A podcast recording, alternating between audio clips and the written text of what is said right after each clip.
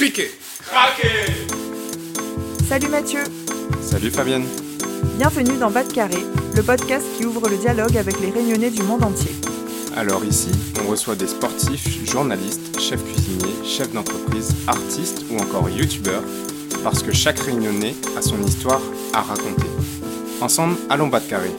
Allons découvrir qui ils sont et comment ils font pour garder en eux la réunion.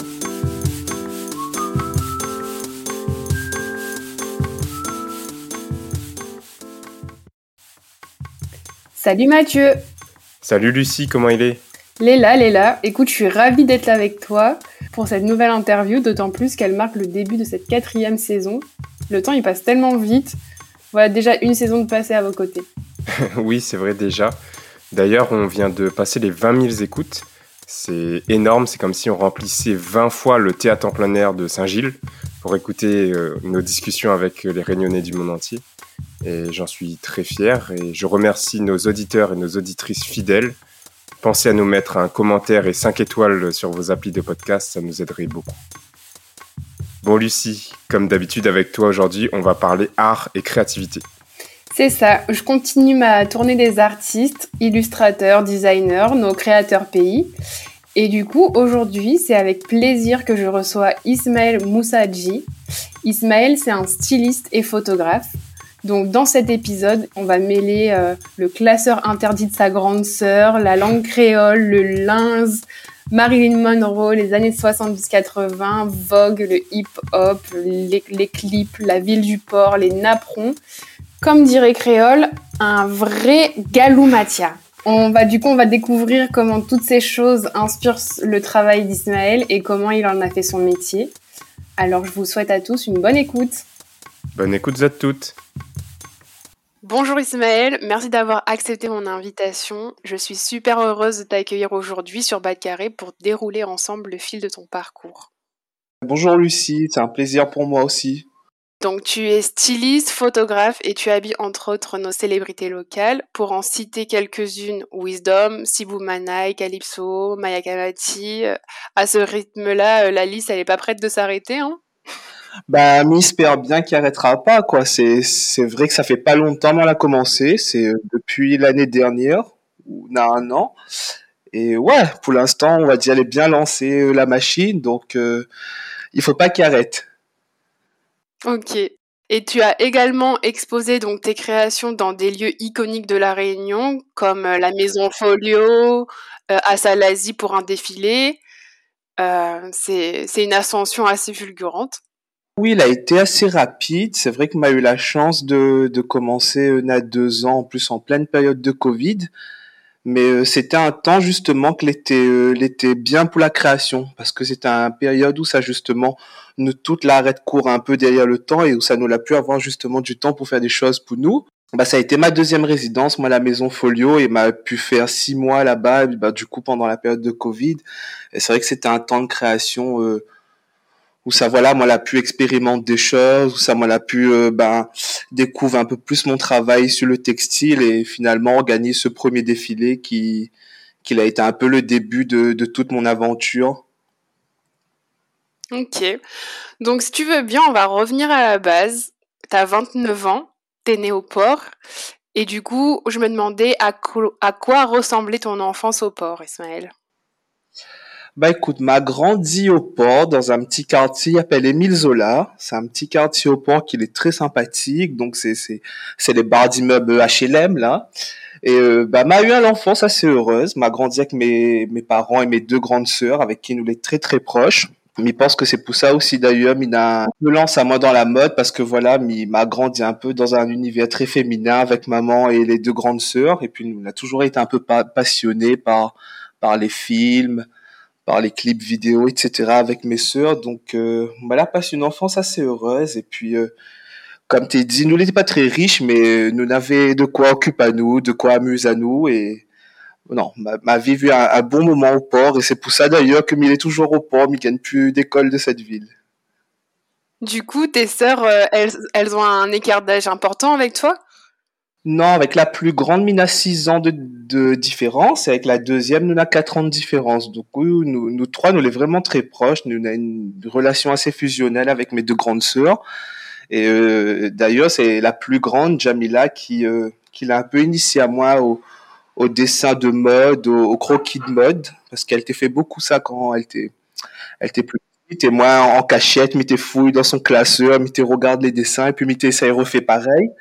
Et ça a été un peu ma grande sœur, là, ma première source d'inspiration. Disons, c'était comme un jeu en fait entre les dessins, peut-être les déguisements. euh, un peu, c'est un peu comme ça que ça t'est arrivé, cette passion? C'est ça, je joue beaucoup euh, bah, avec mes sœurs parce que les vrais, euh, bon, av- avec euh, maman, on avait une éducation un peu stricte. Elle te laisse à nous aller jouer, elle donne chemin un peu avec les marmailles, mais le plus souvent possible, fallait ça y reste la maison. Donc la case, bon, on connaît dans à notre époque, n'avait point trop de de, de jeux, tout ça. Donc, fallait noter, ça y occupe à nous avec mes sœurs. Et il est vrai que, bah, nous, t'ai joué beaucoup, un peu ces jeux de déguisement, ces jeux de rôle, un peu.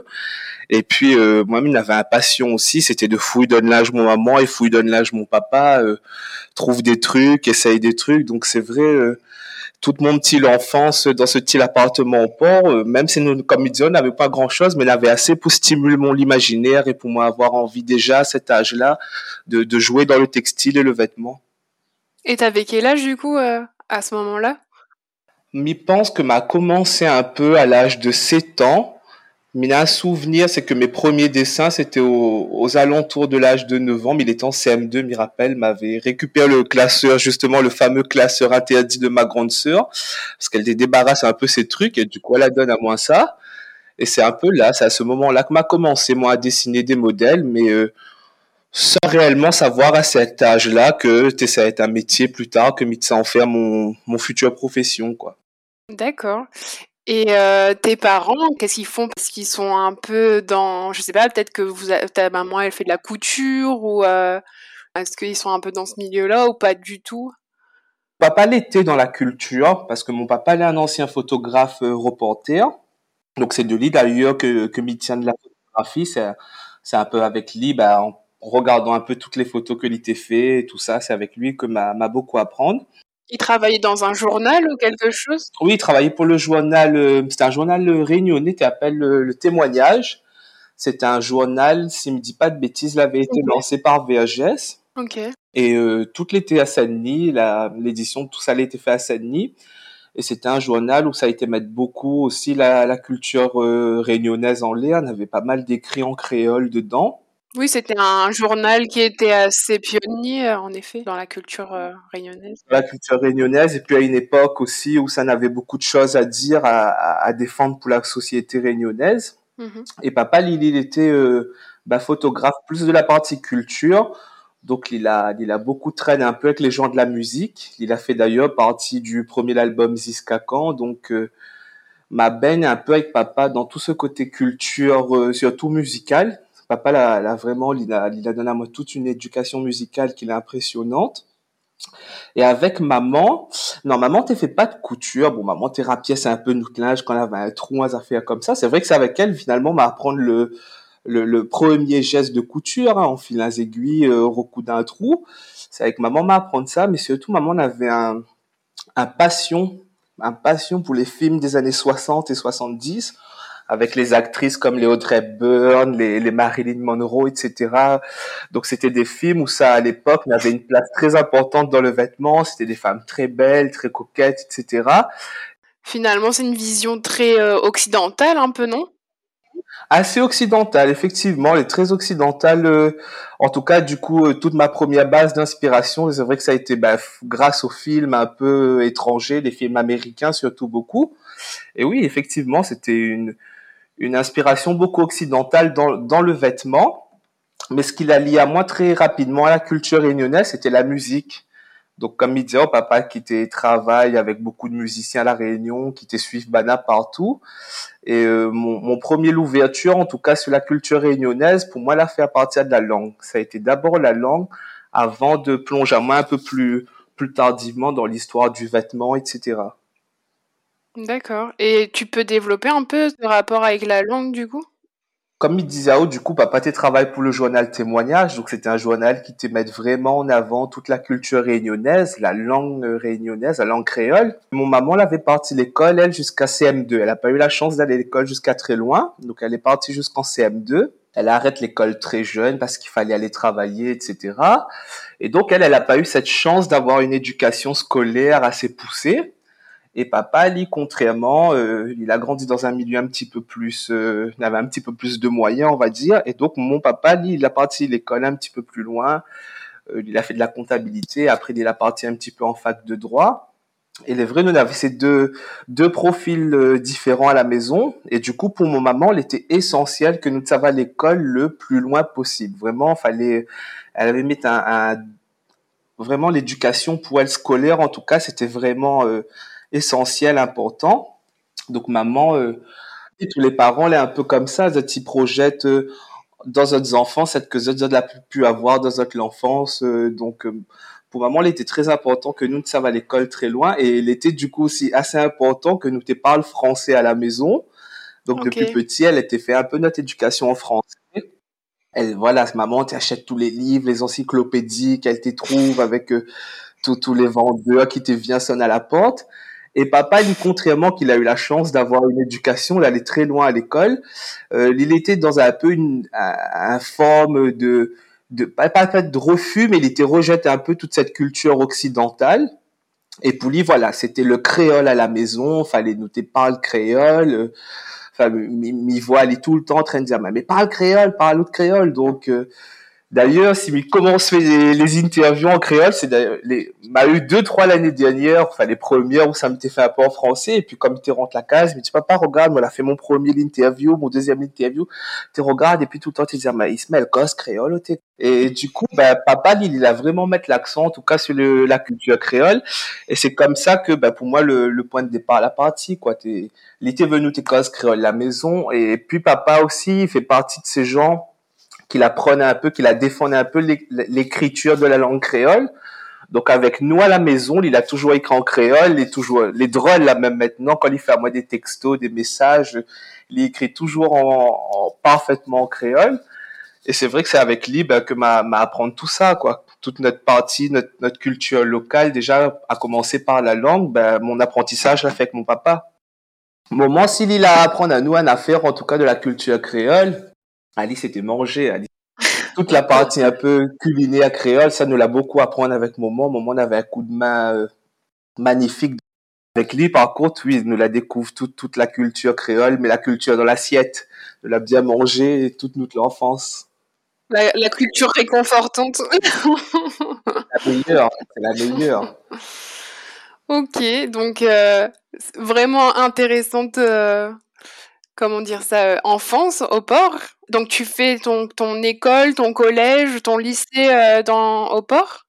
Exactement, elle a fait les, depuis l'école maternelle jusqu'au lycée, donc au port.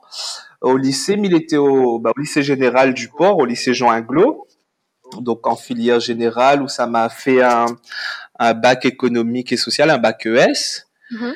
Et puis, bah, l'obtention du bac, D'ailleurs, petite euh, l'anecdote drôle, euh, les joueurs résultats le bac, bon, mais ça va regarder, mais rentre la maison, on connaît où t'as envie de faire, nous, nous un peu farceur dans la famille, hein. nous aime faire à nous des blagues entre nous. Donc là, il rentre la maison, mon papa était pas là, maman était là, mais dit maman, ben, tu sais, mais fait bien le visage, le monde est triste, il pleure, mais dit maman, ben, pas gagné le bac. Et il me rappellera toujours de son visage qui regarde, mais il dit, ah, mais elle est pas vrai, mon garçon, me dit, ici, il a pas gagné, il faut repasser l'année prochaine ben femme là la randonne toilette la partie pleurer pour dire à quel point l'éducation était important pour lui vois mm -hmm. tu donnes toilette elle te veut plus sortir me dit oh, que ça a fait? Donc me connaît un coup me dit maman elle est pas vrai c'est une blague et là il sort euh, en pleurs il dit ah, oh, tu fais pas moins de blagues comme ça donc juste pour revenir sur, sur cette histoire avec maman pour dire à quel point l'éducation était importante euh, pour elle donc, ben, une fois que le bac a été validé, ben, moi, la partie la fac. Moi, la partie la fac, pourquoi? Parce que, ben, elle a fait mes inscriptions dernière minute, donc il reste rien que la fac. Donc, euh, m'inscrire à mon fac d'économie. Donc là, on était en quelle année à peu près? En quelle année? M'a gagné mon bac en 2011. Donc ouais, en 2011, m'a fait mon entrée à la, à la fac.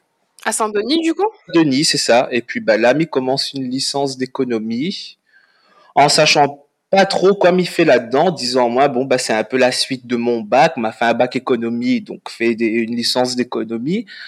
Mais voilà, c'était c'était euh, m'a inscrit à moi dans cette formation parce qu'il fallait faire quelque chose après le bac, mais m'y connais que ça n'a pas, ça pas persisté, ça n'a pas duré. En, parallèle de ces études d'économie, euh, tu faisais encore des dessins ou c'était vraiment pendant ton enfance et ton adolescence ou là tu étais un peu plus déconnecté en, en étant sur autre chose? La, la question là intéressante parce que c'est vrai que m'avait jamais, euh, ben, jamais fait le lien, pose à moi la question, mais je pense que m'a dû arrêter les, les petits dessins, les croquis de mode là, euh, au lycée. Mais pense que quand m'arrive au lycée, m'a un peu mettre cette passion de côté. Et à la fac, du coup, bah là, m'y fait plus du tout rien, m'y fait plus de dessin. Enfin, ma, le, seul lien encore que m'avait avec la mode, c'était juste d'habiller à moi, parce que voilà, m'a toujours bien bien moi. Mais c'est vrai que m'y dessine plus du tout. Euh, m'y imagine même plus un, carrière dans la mode. Là, une fois que m'avait arrivé en licence d'économie, même comme disait au fond de moi, te connaît que ça pas resté, mais comme il commence quelque chose, même bien fini, et donc m'avait commencé cette licence et me dit bon ben mais ça va au moins jusqu'à la fin de la licence. Donc, euh, ben, moi, là, traîne les trois années, enfin, quatre années de licence parce que m'a redoublé une année. Donc, m'a fait les trois années de licence. La licence a été validée, du mhm. coup, en 2015, mi mon diplôme, si je me dis pas de bêtises. Et après, bon, on connaît avec une licence euh, on fait pas grand chose. Il faut encore continuer après. Donc, euh, donc ensuite, c'est là que tu quittes la Réunion pour poursuivre tes études à Lyon en master mode et communication, du coup. Non, pas encore à ce moment-là, parce qu'après la licence, il reste encore un peu à la Réunion. Et comme il est un peu couillon des fois, ben, il décide de faire un master en économie appliquée. Okay. Pour dire, moi, encore une fois, allons rester dans la suite euh, de ses études d'économie. Et là, déjà, un peu dans ma tête, m'avait un peu changé d'option et de plan de vie. M'était, euh, veut être banquier. M'était veut être banquier ou statisticien. Euh, pour des raisons euh, qu'il est purement euh, financières, c'était me dire, mais bon, c'est de travailler où ça, où, potentiellement, on gagne correctement de vie. Et puis c'était parce que m'avait embarqué à moi dans ses études d'économie qu'il fallait en faire quelque chose. Donc là, ma première année après la licence, m'y inscrit à mon master d'économie appliquée à la Réunion même. Euh, m'y bec dans le premier semestre. Le premier semestre, m'y valide pas m'y crois, m'y en a neuf et demi de moyenne. Et euh, bon, euh, on peut quand même continuer et finir l'année, ça essaye de se rattraper, on peut essayer qu'on pense toute l'année, mais à ce moment-là, me dire, mais en fait, non, m'y arrête. Mais crois que là, ma partie au bout du processus économique et en fait, euh, autant, vaut mieux m'y arrêter avant les trop tard. Vaut mieux m'y arrêter avant la fin du master parce qu'une fois le master validé, voilà, c'est la fin des études universitaires et c'est là qu'il faut rentrer dans la vie active. Alors, à la fin de ce premier semestre, me dire moi, mais il a encore le temps de d'orienter moi vers autre chose. Et c'est là que m'y tombe justement du coup dessus ce master en, en mode et communication à l'université de Lyon 2 et m'y postule, m'y postule. Donc les sélections l'étaient sur dossier, la première sélection sur dossier et la deuxième sur entretien après. Donc euh, sur dossier, bah, le dossier il passe mais c'est un dossier de notes ou c'est un dossier de création ou un truc comme ça? C'est exclusivement un dossier de notes. La condition, c'était qu'il fallait avoir un niveau bac plus 3 pour rentrer dans ce master.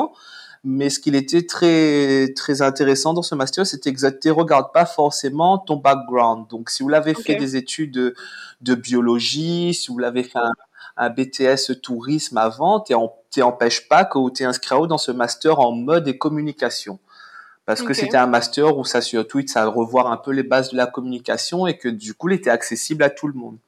Donc, quelle chance pour moi qui sort d'un master économie où ça m'a pas vraiment étudié la communication et pas du tout encore moins la mode. Mais du coup, mon dossier il est accepté, m'y passe parce que comme voilà, c'était un dossier sur note, mais il avait aussi une une, note d'intention, une, une espèce de lettre de motivation à faire pour prouver, justifier qu'on qu'on veut vraiment faire un parcours mode et communication. Donc, mi postule, nous passe l'entretien, l'entretien par visio du coup, parce que bah, l'université est à Lyon. Et l'entretien, il se passe très bien. Et quelques mois après, enfin le mois après, il reçoit une, bah, une réponse favorable à ce master. Et pour la petite histoire, c'était la deuxième année que m'était postule. Euh, m'avait déjà postulé une année avant, mais l'année avant, je n'avais pas encore le master. C'était un, un DE, c'était un diplôme d'État, juste sur un an et euh, m'avait été accepté, mais euh, bon, pour des raisons familiales, m'avait pas pu partir. Et du coup, quand la deuxième année m'y repostule, donc là, elle avait déjà, bah, elle avait passé en master. Et ce qui était beaucoup plus intéressant pour moi, qui était vient d'avoir une licence. Donc deuxième fois, m'y tente, mais il est accepté encore de nouveau. Et ben là, bah, c'est parti, quoi. Et du coup, vu que tu avais mis un peu l'économie de côté, qu'est-ce qui t'a poussé à te dire bon bah allez, on va faire mode et communication quoi? Comment tu as renoué un peu avec ça, quoi? M'y pense que déjà euh, dans ce premier semestre euh, de master en économie, là m'y voit déjà vraiment la différence entre la licence et le master. C'est que là nous commençons à rentrer dans quelque chose de, beaucoup plus pratique. Les trois années de licence c'était purement de la théorie. En master nous passe un peu plus dans le côté pratique. Et là ben m'y rend moins compte que déjà euh, le théorie t'es un peu faille Donc si où j'ai pas le théorie ou gagnera pas trop gérer le pratique non plus. Et puis voilà, mais commence un peu à remettre tout en cause, mais dire moi ben quelle qualité banquier ou statisticien mi ça aide si la plupart des concepts en économie mi, mi gère même pas les affaires. Et puis bah m'y arrête du coup comme dit au premier semestre, donc euh, ben, tout un semestre où ça est la case, ben mi, mi, mi est plus en études, donc mi fait pas rien, mi travaille un petit peu le week-end en tant que caissier. Mais voilà, il a tout un semestre un peu pour ben, retrouver une stratégie de, de, de plan d'études, d'avenir. Et puis, ben, en fait, ben, mhm. Ismaël, c'est peut-être là le moment où ça, il faut lancer dans quelque chose où il a toujours eu envie de faire. Donc, pareil, en étant tout ce semestre un peu chez moi, tourner un peu en rond dans mon champ, mais retombe un peu sur mes classes de dessin, ce fameux classeur TLD que ma soeur la donne à moi. Euh, m'y recommence un peu à gribouiller, à refaire un peu le dessin, et puis me dire, ah, bah non, en fait, à un moment donné, arrête les conneries, on a encore le temps de remédier à la chose, on a toujours voulu faire la mode depuis où les petits, euh, les affaires là toujours euh, été là, donc euh, serait bête de passer à côté. Donc voilà, c'est c'est c'est comme Mité disait, Mité sent que de toute façon, même en commençant ses études d'économie, que ça n'a pas duré. Mité sent que ça n'a pas duré, qu'à un moment donné, cette envie, cette passion, ça rattrape à moins plus facilement. Ok. Et du coup, là, donc, euh, tu arrives à Lyon, donc en master euh, mode et communication. C'est quoi ton ressenti quand tu arrives dans cette ville? Est-ce que tu la connaissais déjà? Non, je connaissais pas du tout la, la métropole avant ça. Euh, déjà en bon créole, hein, m'y arrive euh, sur Paname, m'y a un train qui fait euh, Paname-Lyon, un TGV pour s'en à Lyon là, et tout le long le chemin, m'y garde, m'y garde, m'y dit, oh, ben, oh, qu'il est la mer ici, n'a pas la mer donc, donc en bon créole, déjà, il commence à comprendre que que ben là, n'a, n'a tout un changement de, de vie qui opère quoi, mais il rentre dans une dans, dans une forme d'inconnu, dans en même temps, elle est très excitant parce qu'on sent que c'est l'aventure, mais voilà, on, pose plein de questions aussi euh, à ce moment-là, où tu dis, oh, bah, est-ce que m'a fait le bon choix, est-ce que Min aura la force de tenir, etc.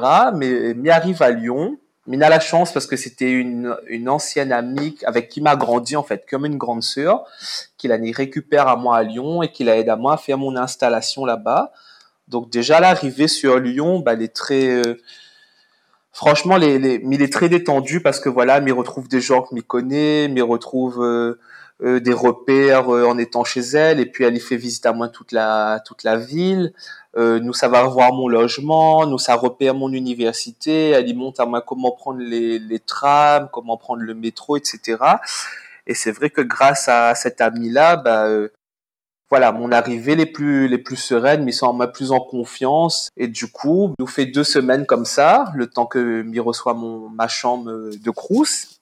Et puis, bah, arrivé au Crous, Mina a la chance encore une fois là d'être en dans un bâtiment qui est exclusivement réservé aux Erasmus. À croire que Ben réunion les Erasmus quand il arrive à Lyon. Mais du coup, Mina a la chance de tomber avec un, un bande d'Erasmus et ce qui est beaucoup plus intéressant pour moi parce que voilà, Mité sans moi un peu plus sur la même longueur d'onde que Zot, parce que m'y arrive dans un pays que m'y connaît pas non plus, même si nous les Français, etc. Nous avons deux modes de vie bien différents et comme m'y retrouve à moi beaucoup plus en Zod, dans ce côté un peu plus étranger qui vient découvrir un peu une nouvelle terre, et euh, ben nous lie à nous facilement d'amitié et puis avec cette bande d'Erasmus qui Zod Zot est là pour profiter, pour sortir, ben pareil, mais continue à découvrir la ville de Lyon et Et m'y plaît à moi, m'y plaît à moi petit à petit, euh, m'y acclimate à moi très facilement, m'y dit, ok, bah, les gaillards, là, bon, on peut des affaires pour faire, toutes les accessibles, les pas comme la Réunion, ça, il faut prendre l'auto pour aller, tout ça là, là, on prend un bus, un tram, et c'est parti.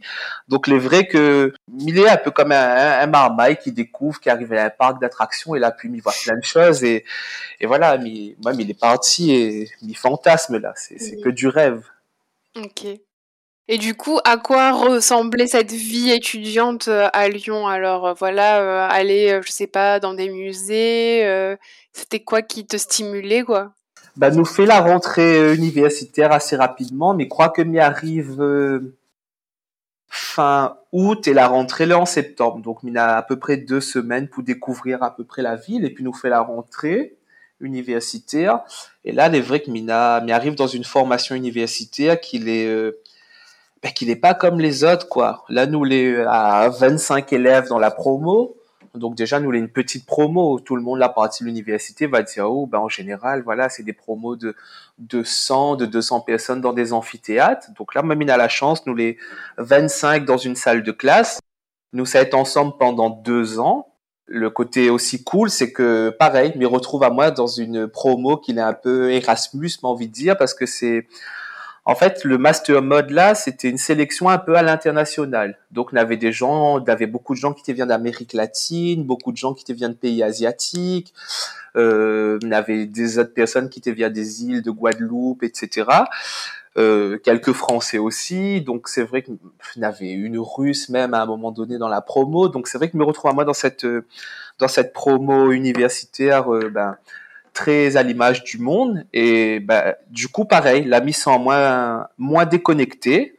Midjama, bah, les gaillards, parce que c'est un classe où ça, nous, les différentes cultures, et que là, nous, tout ça retrouve à nous sur le même point, c'est la mode. Donc, euh, déjà, voilà, la rentrée universitaire, il se passe très bien.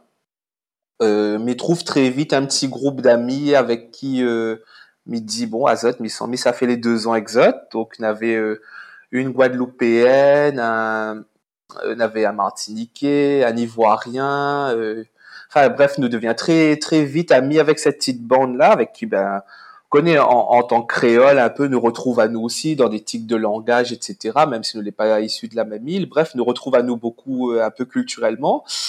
Et euh, ben, c'est vrai que ce petit groupe qui zot, zot les, n'a deux dedans. T'es, t'es déjà de Lyon, zot l'a fait toutes ses études à Lyon, zot a même grandi à Lyon, donc pareil. Ben, ça t'y fait découvrir à nous la ville. Mais crois le premier jour même de la rentrée, le soir, ben, toute la classe, toute la promo, nous à boire un verre ensemble. Donc voilà, Mina a la chance d'être dans cette euh, cette promo universitaire, qu'il est très ouvert d'esprit, qu'il est tout de suite dans une envie de découvrir les autres, de découvrir des choses, de faire des choses ensemble. Et puis, euh, m'avait pas beaucoup de cours, mais je crois que m'avait trois jours de cours euh, par semaine au début. Donc, euh, voilà, l'intégration à Lyon, il commence très bien, où m'y découvre la ville, m'y découvre les endroits où, où il faut être, où il faut aller. Et, euh, et puis, petit petit peu, bah, les études ils, nous commencent à rentrer un peu plus sérieusement dans, dans le parcours universitaire. Et là aussi, pareil, c'est un parcours qui est extrêmement enrichissant sur un point de vue culturel, parce que nous sommes dans des études de mode, donc c'est des études d'art, euh, enfin, qui lient forcément la culture à l'art. Donc là, c'est pareil, il annonce à nous un peu que sur ces deux années de, de master, ben, nous savoir beaucoup de visites de musées, que nous savoir euh, voilà, nous, ça beaucoup intéressé à nous à la culture sous toutes ses formes, donc que ce soit les expositions, à regarder des films pas mal en cours, à, à parler euh, d'articles, de lectures, etc. Donc c'est vrai que m'y sent déjà que m'y rentre dans quelque chose qui est extrêmement stimulant, ce qui n'était pas forcément pour moi dans les études d'économie où là on était dans de la chose purement théorique. Non, là, arrive dans quelque chose qui est beaucoup plus culturel, beaucoup plus dynamique, et où ça, finalement, nous, nous l'est là pour découvrir, nous l'est là pour découvrir plein de choses. Donc, euh, il, annonce très bien. L'arrivée à Lyon, il commence très bien, il annonce très bien. Le, peu de stress que m'avait en arrivant, il dissipe très vite et, et m'y embarque quand même très rapidement dans cette aventure. Ok, donc en fait, ça n'a pas été très difficile pour toi de d'être séparé de la Réunion ou cette arrivée. Euh, ça s'est plutôt bien passé pour toi, quoi. Très bien passé.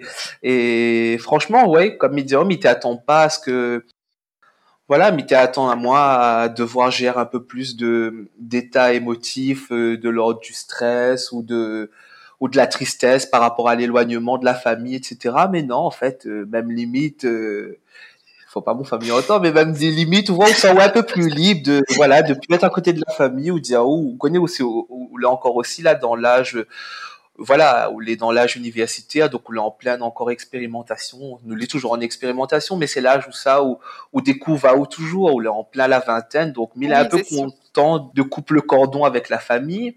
Et puis, il est vrai que là, arrive à nous un, un événement familial assez douloureux juste avant que je quitte la Réunion et que du coup, moi, cet événement-là, là, un peu, là, un peu réconforte à moi de partir pour dire, moi, ok, bon, ben là, mais c'est oublier un petit peu ce passage assez triste qui vient d'arriver à nous à la Réunion et puis, mais ça va ailleurs, voir autre chose, aller nourrir un peu mon esprit, aller penser un peu à autre chose. Et c'est vrai que le, autant les très durs, les détachements avec la Réunion, mais autant mis sans les nécessaires pour un, pour mon construction personnelle, quoi. Mais, mais sens que c'est le moment, il faut, bah, il faut m'y couper un coup le, le cordon avec la famille, donc, euh, mais du coup, tu dis que tu as coupé le cordon, mais comment tu as gardé le lien quand même? Parce que je sais que à la, euh, enfin, les étudiants, même moi, ça m'est arrivé quand euh, je suis arrivée en France, voilà, faire un petit carry, retrouver deux trois réunionnais.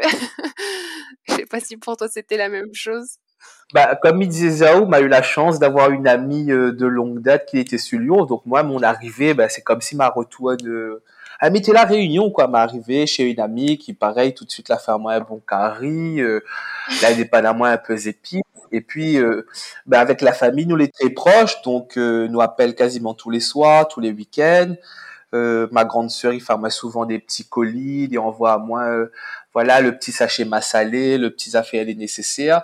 Et les vrais, tout de suite, à Lyon aussi, il découvre ce fameux quartier de la Guillotière, qu'il est le quartier où ça, où les petits shops des Chinois, des Arabes, des Africains. Bref, mais retrouve très vite mes repères, mais retrouve très vite mon coiffeur, le barbeur, euh, mais retrouve même un petit, un petit boutique créole où ça vend bouchons et côte citron. Donc tout ça, il, réchauffe le cœur.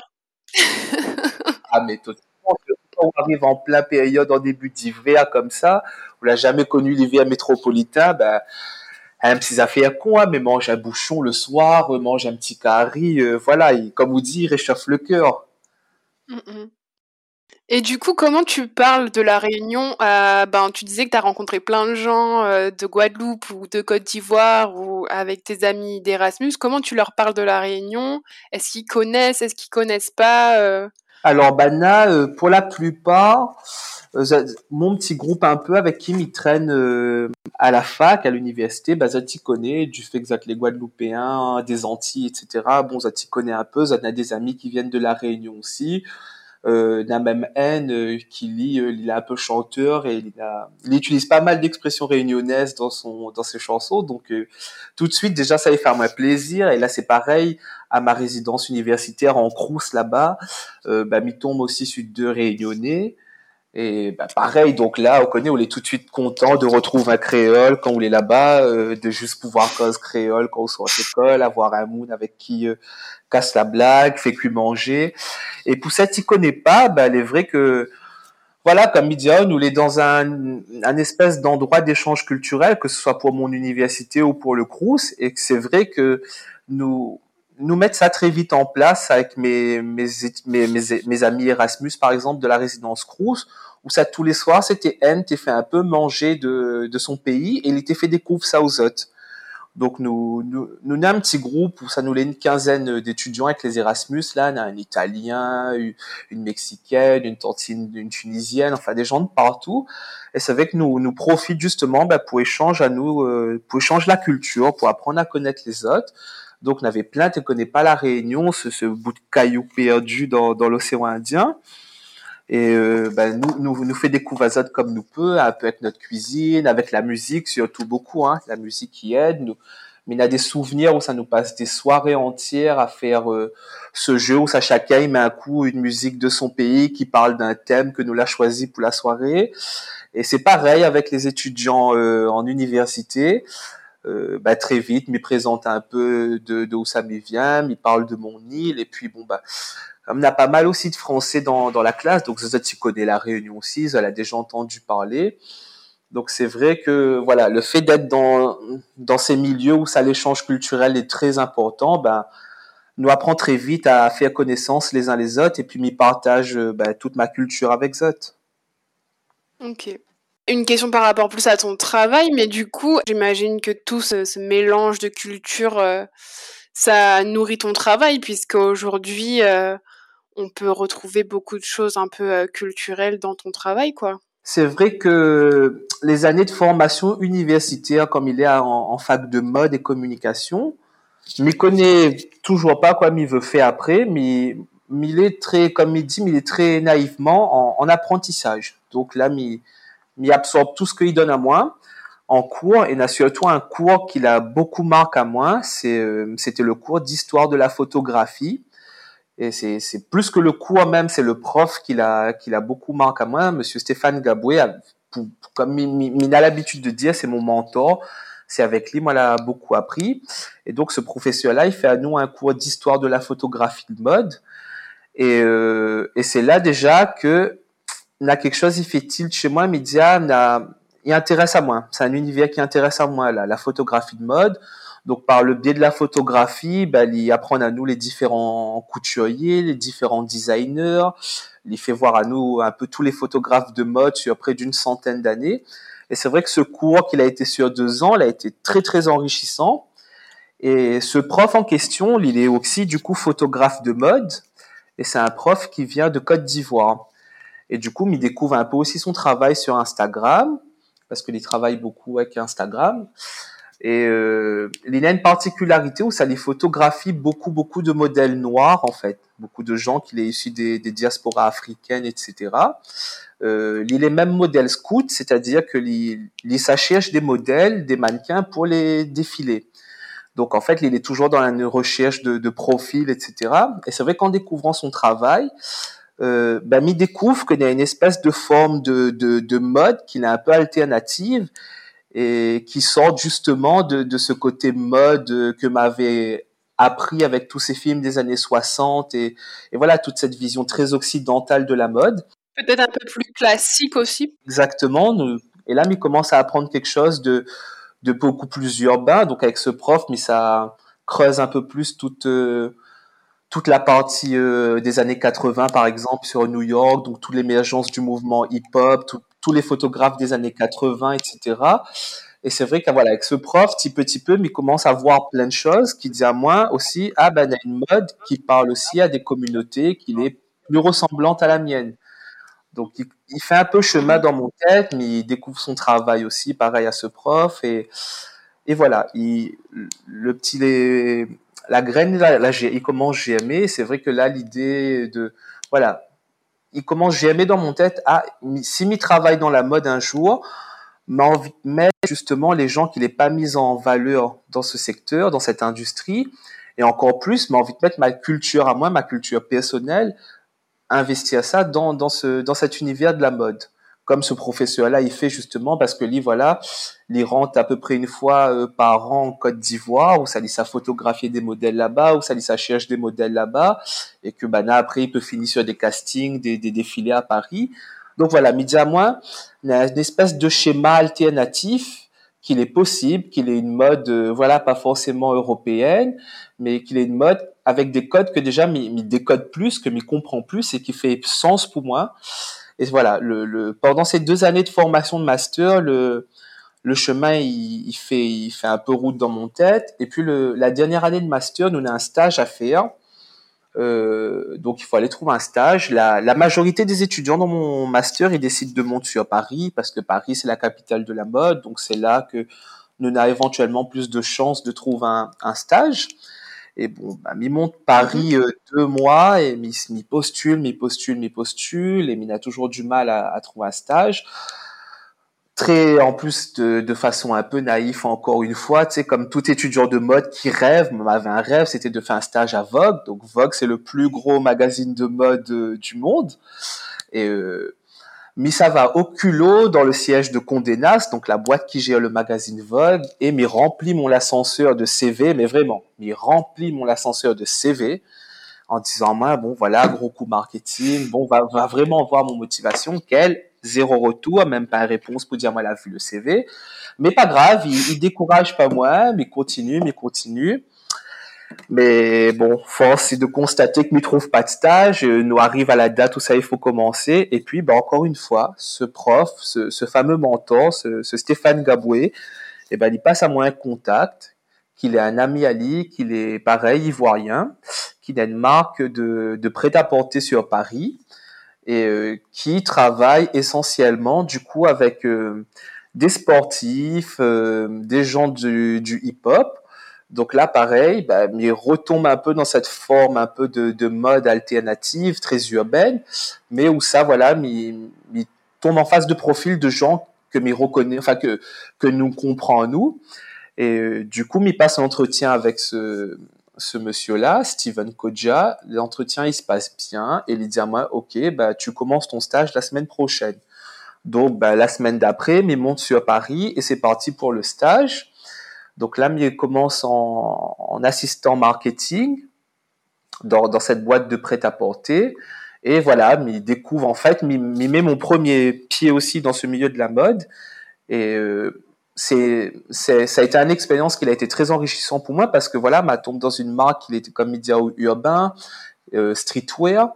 Euh, et moi, l'année d'avant, ben, m'avait fait tout mon mémoire dessus le hip-hop, sur l'appropriation culturelle du hip-hop par l'industrie de la mode. Donc là, de tomber dans cette euh, boîte qui est très streetwear urbain, ben, voilà, il, continue un peu dans, dans la logique de ma recherche. Tu aligné un peu, quoi.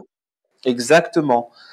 Euh, il s'avère que ben, on a deux des associés de cette marque, c'est des grands sportifs de NBA, des joueurs de un joueur de Milan AC. Donc là, pareil, il retombe un peu sur des gens qui n'ont un peu un profil similaire au mien, c'est-à-dire ces, ces deux jeunes gars qui ont un peu grandi dans un quartier parisien et qui, par le travail, par euh, voilà, par le travail, ça l'a pu élève azote et accède à une espèce d'ascension sociale et à accéder à ces métiers où ça doit être très valorisé. Donc en, qui devient des sportifs de haut niveau. Et voilà, rentre dans ce schéma-là qui, qui, pareil, il fait sens encore une fois pour moi, qui immédiatement, ok, on a, on a une alternative les possibles aussi, parce que ma bière en a moins compte qu'à postuler chez les, chez les Vogue, les Chanel et tout. Bon, l'entrée allait être un peu plus compliquée.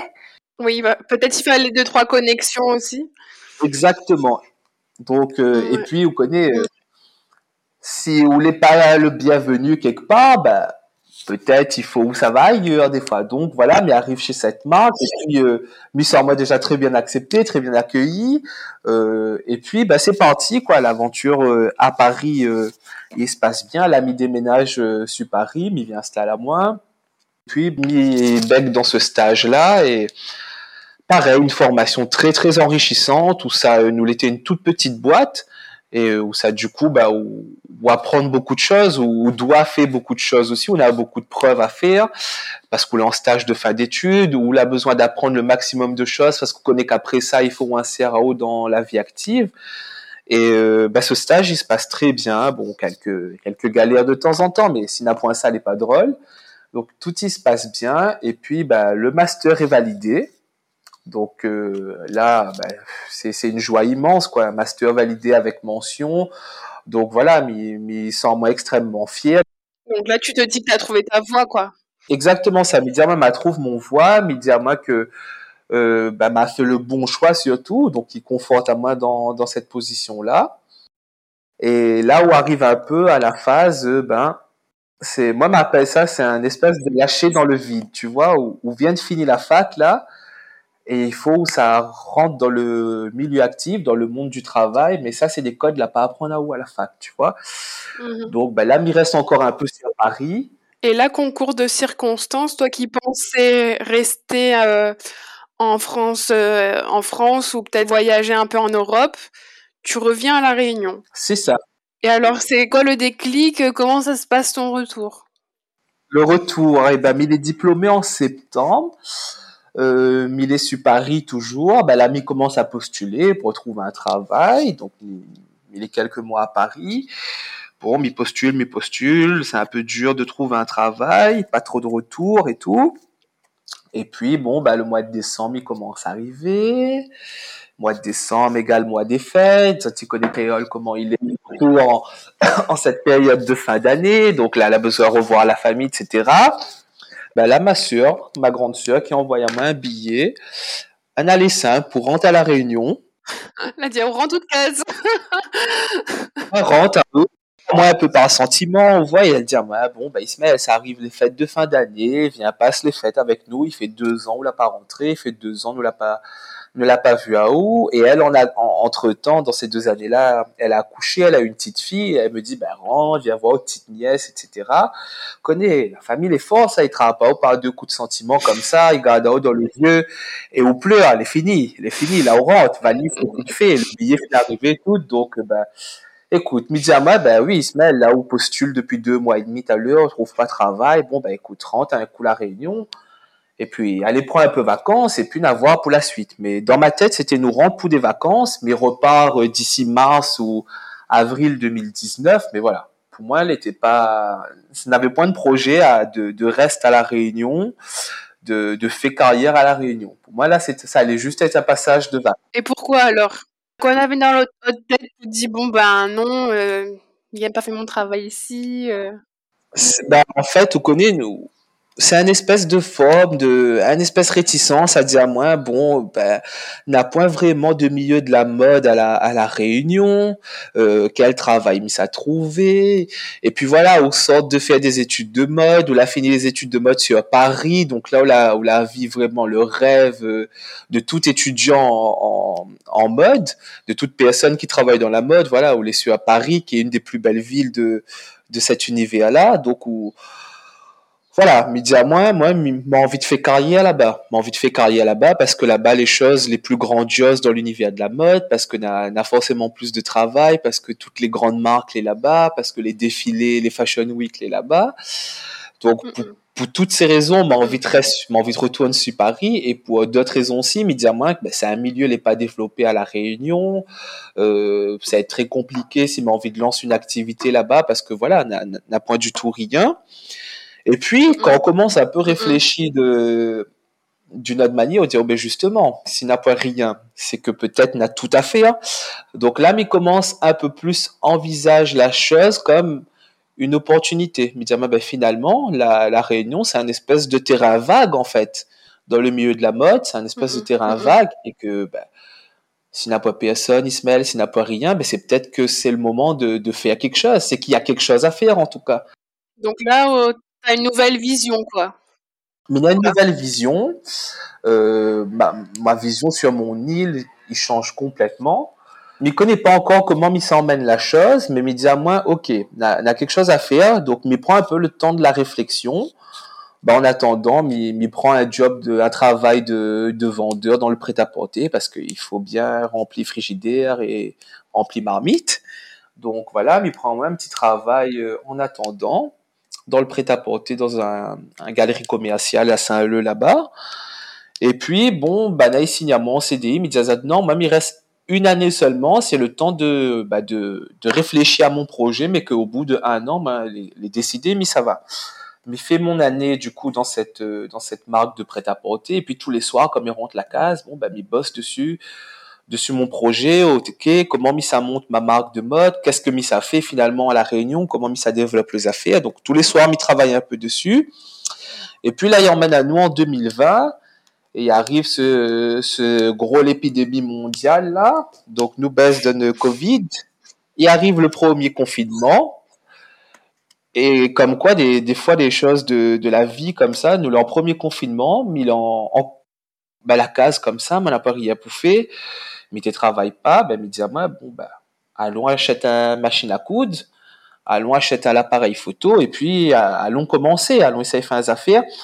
Et puis, bien plus que un moyen de faire passer le temps, mais crois qu'en fait, ces, histoires de Covid, là, à ce moment-là, en fait, dans mon tête, ils sonnent vraiment comme si, vraiment, hein, il a une espèce de début de paranoïa de fin du monde, me dire, mais putain, c'est quoi gros l'épidémie mondiale là? Euh, On connaît de toutes tes voix vidéo, de monde, il tombe euh, en Chine d'un chemin, d'un chemin, enfin, me dire, mais quoi il se passe? Tu sais, mamie, il est très film d'anticipation de la fin du monde, tout ça, enfin, big épidémie mondiale. Et il a une espèce de déclic qu'il est de l'ordre de, ok Ismaël, si demain c'est la fin du monde, quelle trace ou la laisser Et c'est là vraiment le premier déclic mais s'acheter la machine à coudre, mais s'acheter mon appareil photo, et n'a, quelque chose de l'ordre de, de l'impulsif en fait en moi que ne saurait même pas redécrire. Et vraiment c'est impulsif mais ça a acheté une machine à coudre mais ça a acheté un appareil photo mais rentre. Moi l'a jamais fait de couture avant rien. Moi l'a jamais touché à machine à coudre.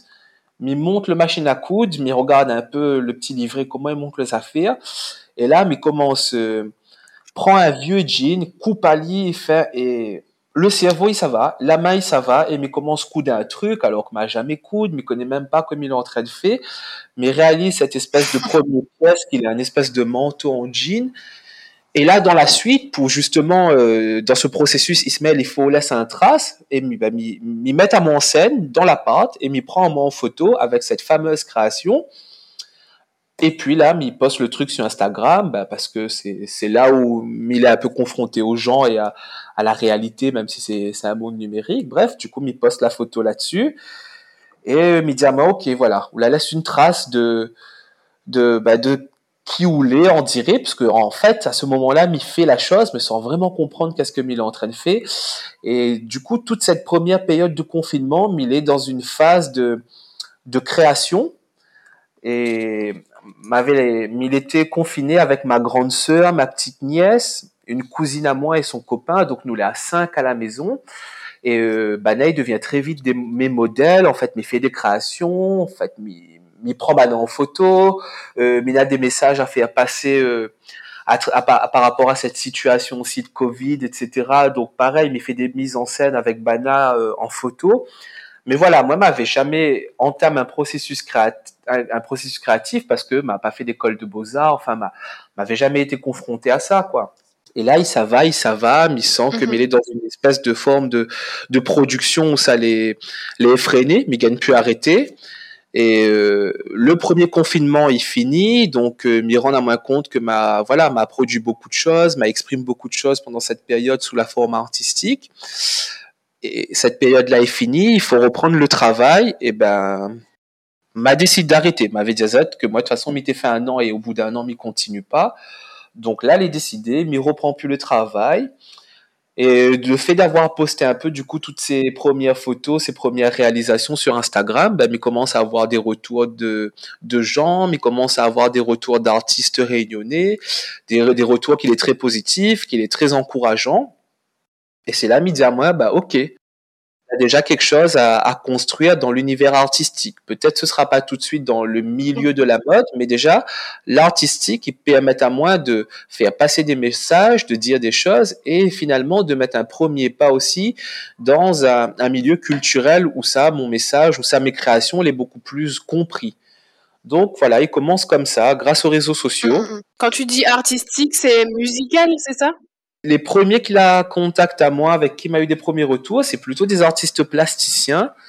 Et euh, c'est surtout euh, deux artistes en particulier, Emma Diorio et Clémence Triano, qui est les premiers à confier à moi. C'est Bana qui confie à moi mon tout premier projet. Euh, Clémence Triano a une marque de vêtements qui s'appelle Cool, Cool Love. Mm. Et voilà, Lydia moi, bah, m'a vu ton travail, m'a vu tes photos sur Instagram, il aime bien ce qu'on fait. Est-ce que il dit à où bah, de faire un shooting pour ma marque? Donc là, il donne à moi une totale liberté, il donne à moi deux, deux pulls de sa marque et sans direction artistique, Lydia moi, bah, voilà les deux pulls, bah, fais, fais une photo, fais un visuel et ce sera pour faire un peu de promotion pour la marque. Et voilà, c'est le premier à faire ma confiance, allié avec Emma Diorio. C'est les premiers à confier à moi un projet.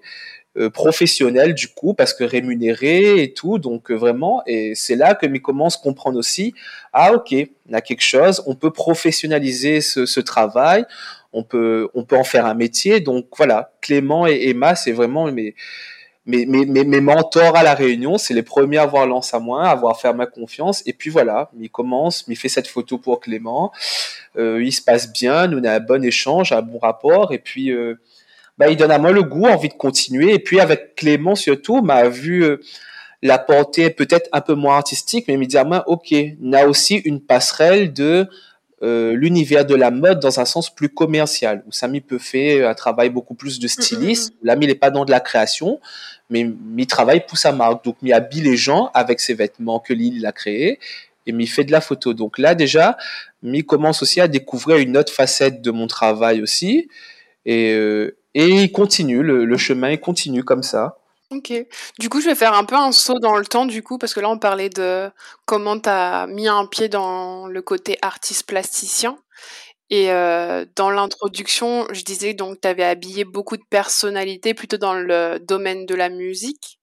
Donc, euh, et en fait, ce que je me demandais, c'était un peu euh, qu'est-ce qui te plaisait dans ce milieu et d'où elles te venaient tes influences? Comme Miti disait précédemment, m'a beaucoup, bah déjà, m'a une culture musicale euh, bah, grâce à mon papa, qui a été très très forte. Vraiment, mon papa l'a fait à moi une, une éducation musicale qui, depuis euh, les années 60, 70, de, en passant par le jazz, par des vieux Sega longtemps, toutes sortes de musique jusqu'à une culture qui est impressionnante. Et du coup déjà mon premier attrait pour la mon premier attirance pour la musique il vient de là. Et euh, après c'est surtout en fait bah, il est un peu une génération où ça m'a grandi devant les clips vidéo donc les les MTV tout ça. Et c'est vrai que il a une période qui a beaucoup marqué à moi c'est les années 80 et 90 cette période a tellement marqué à moi que d'ailleurs euh, bah, pendant ma première année de master en mode, là en master mode, mais fait euh, bah, mon mémoire de stage sur le hip-hop, donc sur l'appropriation culturelle du hip-hop. Et c'est vrai que voilà, c'est grâce au hip-hop que déjà m'y fait le premier lien entre la mode et la musique. Mais commence un peu à comprendre aussi que, que tous les mouvements un peu musicaux, que tous les styles musicaux, les construit avec un style vestimentaire derrière, avec une attitude, avec un style de danse et m'y intéresse à moi beaucoup plus au hip-hop. Donc là, m'y remonte un peu l'histoire, la généalogie du hip-hop, de voir comment on les construit un peu, autant sur le plan musical, mais surtout sur le plan vestimentaire. Et là, m'y rend à moins compte que c'est une culture, en fait, qui est vraiment, vraiment chargée de signes et de codes, que, que voilà, tout, n'a beaucoup de choix stylistiques qu'il est fait, en fait, dans ce milieu, et où ça, ces choix, justement, ont un sens, il veut dire quelque chose. Par exemple, tout le côté un peu bling bling que nous côté du hip hop, que nous connaît du hip hop, tout ce côté un peu ostentatoire dans le bijou, etc. Bah ça, il vient euh, typiquement en fait de, de toutes les parures des, des rois et des reines africains.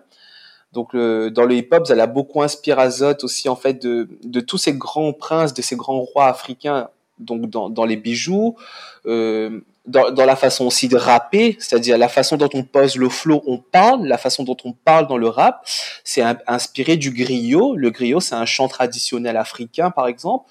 Donc voilà, mais remonte un peu l'histoire du hip-hop, l'histoire vestimentaire du hip-hop et, euh, dans lesquelles peut-être tu retrouves aussi euh, des euh, comment dire ça, des relations avec la Réunion, parce qu'avec les différentes phases d'immigration euh, voilà, on a des rois euh, sûrement malgaches, euh, africains, euh, comoriens. Exactement, exactement.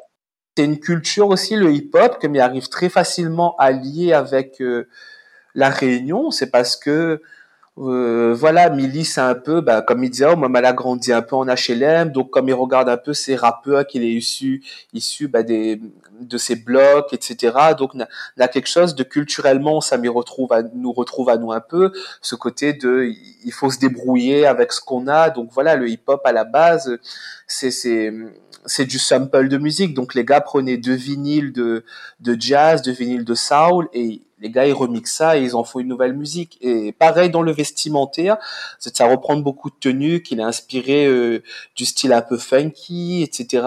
Que que c'est un peu remixé pour pour approprier à ça. Et euh, voilà, m'y trouve que m'y retrouve à moi beaucoup vestimentairement là-dedans aussi. Et euh, et puis, comme il disait, oh, m'a beaucoup, beaucoup regarde les clips vidéo euh, de toute cette, de tout ce mouvement hip-hop. Et c'est vrai que voilà, mon, mon premier euh, vraiment l'attrait en tout cas pour le, le, le, vêtement dans le clip vidéo, il vient du hip-hop. Donc c'est là que me voit vraiment comment mettre en scène un vêtement par rapport à une musique, etc. Et, et mon apprentissage a été vraiment fait avec tout ce, ce mouvement en fait de, du hip-hop. Ok. Du coup, est-ce que tu peux nous parler un peu de la relation du coup que tu entretiens entre tes créations et l'imaginaire réunionnais? En fait, moi, ce, que j'apprécie beaucoup dans ton travail, et notamment euh, j'ai eu l'occasion de découvrir euh, l'exposition Linge n'a cette vie euh, avec Emma Dirieux d'ailleurs, qu'on évoquait tout à l'heure, à Champfleury. Je me disais que j'aimais bien le, le détournement de l'usage du matériau. C'est-à-dire, par exemple, tu prends un rideau, un apron ou une saisie, Et en fait, à leur tour, ils deviennent ben, un pantalon qui est inspiré un peu du pantalon à pression, une robe, où là tout à l'heure on parlait un peu de, tenue d'apparat ou de, de roi et de reine. Et, et je trouve que en fait, dans ton travail, il y a un peu un détournement euh, du statut, un peu du matériau de, bah voilà, voilà, comme je disais, un, rideau qui devient euh, quelque chose, enfin un vêtement. Donc, euh, est-ce que tu peux nous dire un peu cette relation que tu entretiens. Cette volonté de travailler un peu tout ce type de, de tissu, comme vous disiez, un peu de le napperon, le rideau, bah, il vient encore une fois de toute cette esthétique un peu des années 80 et 90, donc de tous ces clips que m'a regardé aussi, même un peu de l'univers des années 70, et plus particulièrement quand on plonge un peu dans la musique réunionnaise, quand on va aller plonger un peu dans la culture réunionnaise, ben Sega un peu longtemps, pareil, là encore, nous les fins des années 70, début 80, quand on tombe un peu sur quelques archives vidéo, des photos, et ben on a un peu tous ces éléments en fait de, de linge de maison qui revient, que c'est qu'il est assez récurrent autant à, à la culture réunionnaise, mais il faut aussi des liens avec la culture américaine, black américaine des années 70-80, où ça on a toutes euh, euh, typiquement ces rideaux en perles euh, qui fait la séparation avec la cuisine, ce petit napperon, ces papiers peints très fleuris dans les maisons. Et c'est vrai que moi, bah, il décide de, de retravailler ce ces tissus-là, ces matières-là, parce que voilà, il a, un, attachement particulier euh, à toute cette esthétique-là. Et puis, en fait, c'est essayer aussi de, de ramener ces, ces tissus, bah, qu'il est un peu d'un autre temps, d'une autre époque, c'est essayer de les ramener en qu'il est symbolique parce que voilà, nous a beaucoup d'attaches, nous a beaucoup de, de souvenirs quand nous regarde ces tissus-là. Enfin, typiquement en tant que, que jeune réunionnais de notre génération, quand, quand on regarde un peu ces tissus en apron, ces rideaux-là, on peut pas empêcher à haut de penser à chez mamie, à chez pépé, enfin la case mémé, la case pépé, euh, ça n'avait pas le gros lustre en cristal, en faux cristal chez mamie, euh, le petit nappe en, en apron, en dentelle là. Et c'est vrai que c'est, c'est encore une fois pour autant lier mon côté un peu toute l'étude urbain des années 80 à aussi toute cette euh, cette culture réunionnaise encore une fois des années 70 et 80 et permettre à moi un peu de faire le lien en fait entre ces deux mouvements là le tissu et encore une fois dans une espèce de logique de, de hip hop et ben m'y prend ce vieux tissu là et puis m'y retravaille à lui pour donner à lui une nouvelle pour actualiser Ali, pour apporter Ali dans la, dans la modernité, dans quelque chose de plus contemporain. Et euh, c'est un peu une même démarche que, que, que faire du rap, quoi. C'est ou, remixer quelque chose qui a 20, 30 ans et le remettre au goût du jour. Et en fait, pourquoi aussi comme Midiao, il travaille ces tissus-là? Parce que que ces tissus-là, il fait, il fait sens un peu à tout le monde parce que nous tous, il rattache des souvenirs à ces tissus-là. Et aussi, justement, dans mon travail de mode, il travaille beaucoup le cycling en fait. Il travaille beaucoup les tissus récupérés et recyclés parce que euh, il faut savoir très rapidement que l'industrie de la mode, c'est l'industrie, c'est une des industries les plus polluantes et une des plus ravageuses, une des plus tueuses au monde en fait. Il exploite beaucoup l'humain comme il exploite beaucoup la terre. Et c'est aussi un peu pour aller à contre-cours encore une fois de cette mode industrialisée que moi m'y fait le choix de ne travailler que les tissus euh, récupérés et que de l'upcycling. Donc voilà, c'est pour beaucoup, beaucoup de raisons que, que m'y penche à moi et que m'y travaille beaucoup sur ce type de tissu.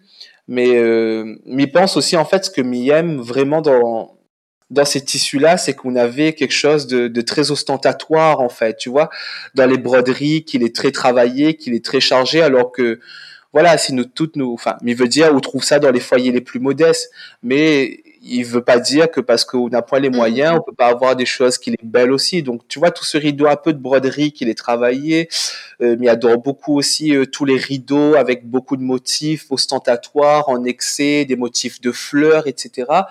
Et c'est pareil, c'est encore une fois, là, nous rejoint autant le hip-hop de, voilà, c'est pas parce qu'on vient d'un milieu où ça, on n'a pas forcément les moyens, où ça, que on n'a pas droit au style, qu'on n'a pas le droit d'être euh, d'être bien habillé, d'être bien sapé. Et c'est tout ça un peu en fait toute la logique du hip-hop, c'est que se dire bah, avec très peu de moyens, nous peut faire beaucoup de choses quoi. Mm, mm. Mais c'est très intéressant cette vision parce que je trouve qu'il y a aussi un peu un, un contraste un peu entre euh, le monde traditionnel et populaire et un peu le vêtement contemporain. Et en fait, ça, je trouve que ça se ressent aussi dans tes photographies parce que des fois, tu prends des lieux qui sont assez bruts, comme euh, par exemple souvent euh, avec les tétrapodes et tout, où c'est super brut en fait, et tu rajoutes ce petit contraste très ben enfin voilà très symbolique lié à l'imaginaire créole et je trouve que ça rend tes créations beaucoup plus forte en fait. Donc c'est vraiment genre un va-et-vient.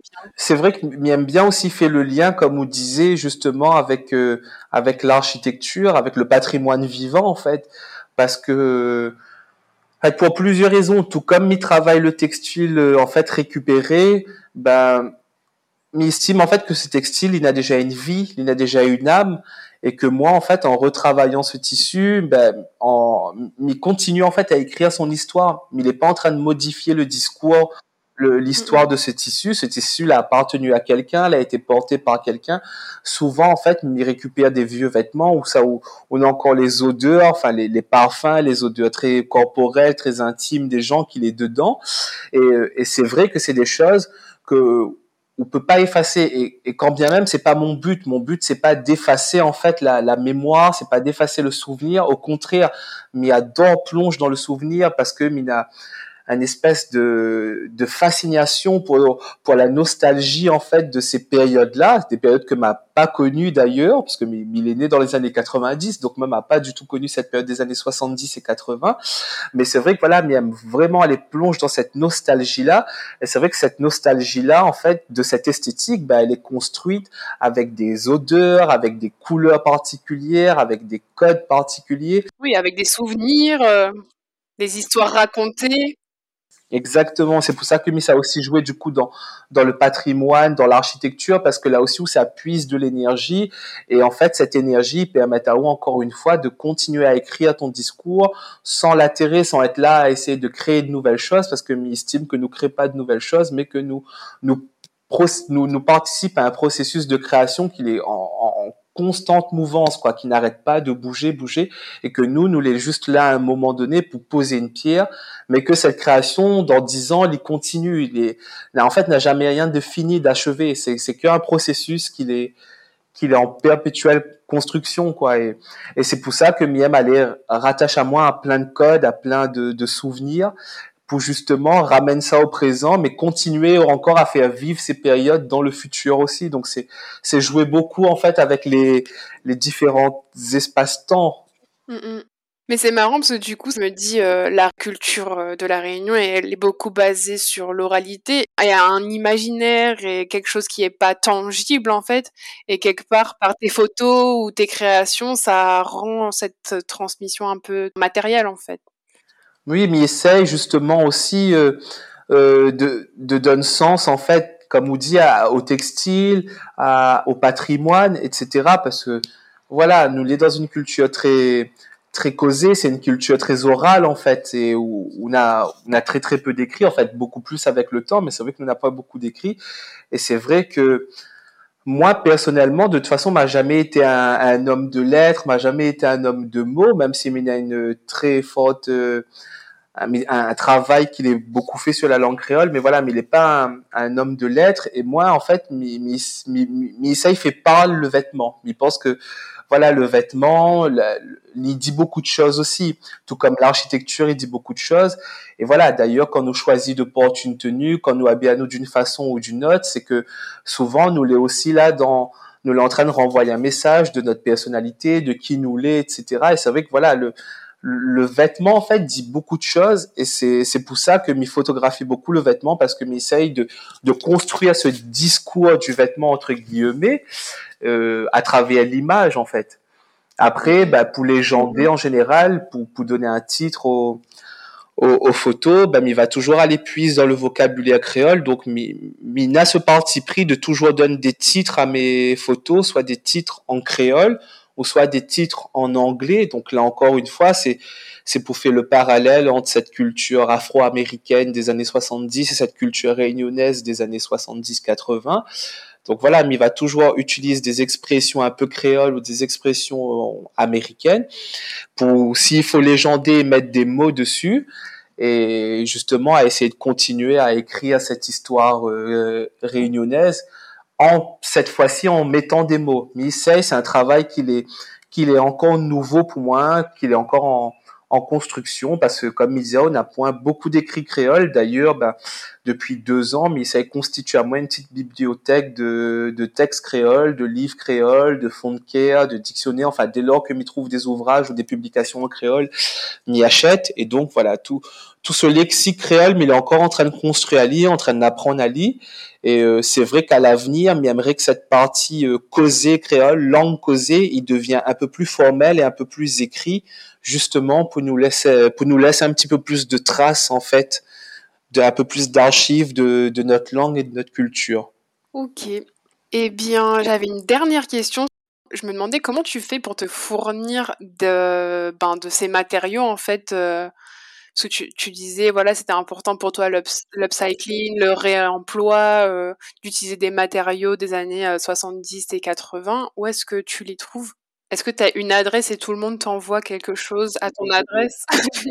Non, j'ai une adresse, mais que tout le monde pourrait bénéficier. C'est il faut aller à Titan Récup. En fait, Titan Récup, c'est ceux qui s'occupent en fait de récupérer tous les vêtements des bandes textiles, enfin toutes les bandes de vêtements que nous nous déposent les linges dedans. Donc c'est le centre de tri en fait.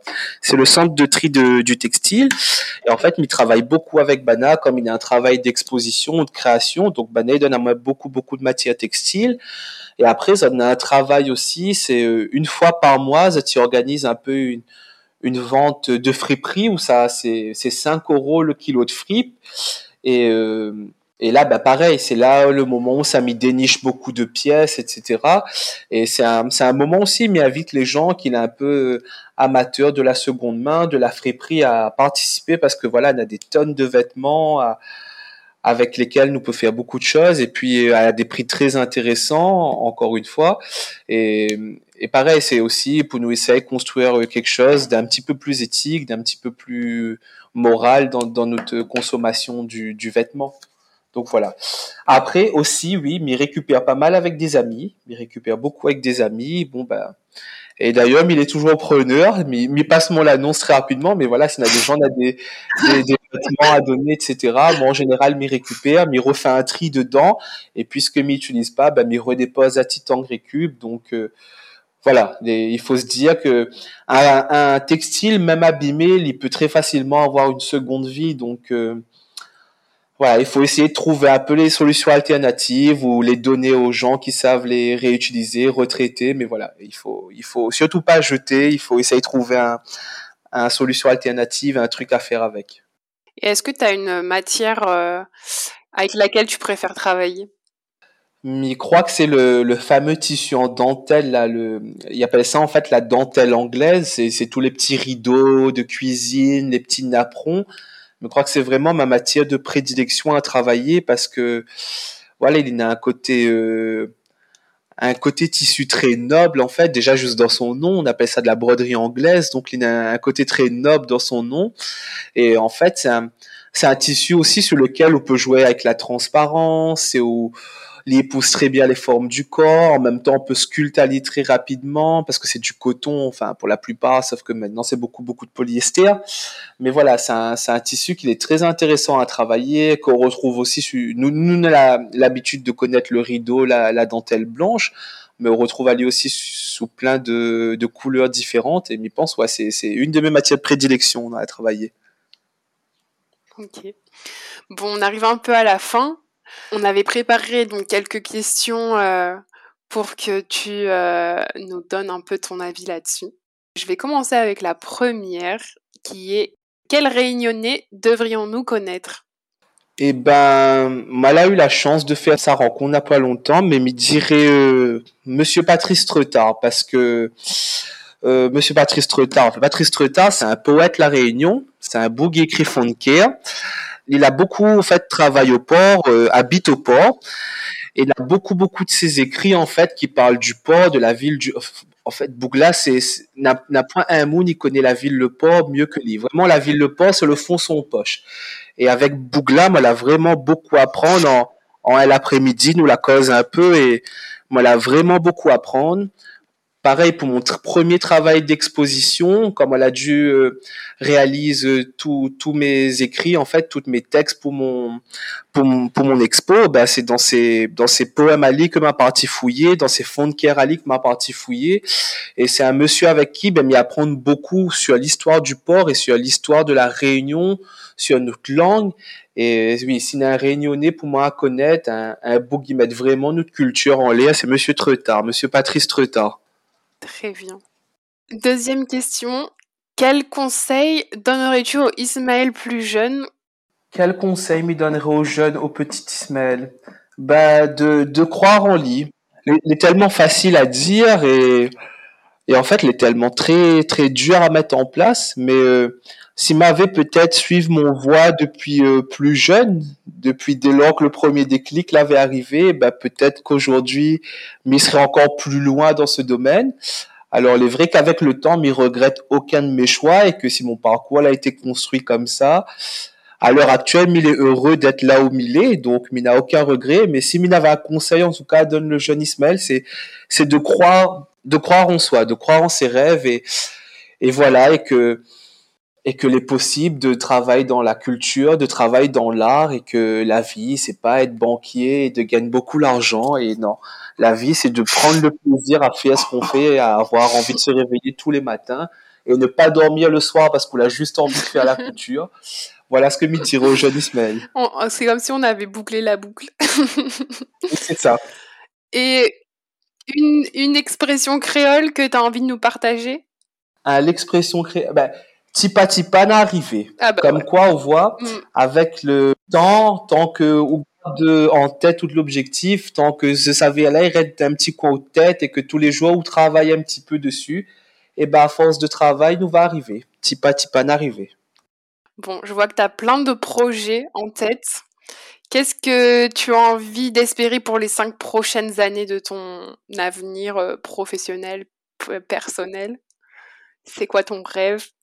Encore plus d'expos, encore plus de clips, parce que c'est vrai que m'éclate à moi beaucoup euh, dans ces deux parties de mon travail, que ce soit la partie artistique où Mina a la chance de pouvoir faire des expos, ou la partie un peu plus stylistique où Mina a la chance de travailler sur beaucoup de clips vidéo avec des artistes formidables de la Réunion, les Calypso, les Wisdom, et quand bien même dans le milieu artistique, euh, euh, Emma Diorio, les Clément, les Sanjian, enfin que tout ça continue vraiment Mina a 30 ans, mais Mina a toujours l'impression d'être un petit marmaille qui, qui jouait. Et vraiment, il est très enjoué, en fait, de, de cette vie que Minana et, et qu'il continue comme ça pour les 5 ans à venir. Bon, si l'argent peut remonter un peu plus, ce serait mieux, voir ça. et eh ben, c'est tout ce qu'on te souhaite. Merci beaucoup, Lucie. C'est tout ce qu'on te souhaite, euh, Ismaël. Merci beaucoup, un grand merci euh, d'être venu battre carré avec moi. Merci infiniment de nous avoir raconté ton histoire. Où est-ce qu'on peut te retrouver en fait? Sur Instagram? C'est ça, bah, je poste principalement en fait tout mon travail sur Instagram. Euh, mon compte c'est imj, donc I-M-J-E-E. -E. Et voilà, ça te va retrouver un peu bah, toute mon actualité dessus et tout ce que m'a déjà fait. Hein. Merci beaucoup. Et eh ben, on te retrouve sur Instagram ou peut-être bientôt en expo. On l'espère. Ouais, bah merci. Restez connectés. Eh bien, parfait. On reste connectés. Merci beaucoup. À bientôt. On espère que cet épisode vous a plu. Pour nous aider à trouver des invités toujours plus extraordinaires, laissez-nous une note sur Apple Podcast, 5 étoiles de préférence. Et pour ne manquer aucun épisode, suivez-nous sur Instagram à batcarré, bat-du-bas K-A-R-E. Un grand merci pour votre écoute et on se retrouve dans deux semaines pour un prochain épisode. Allez, on retrouve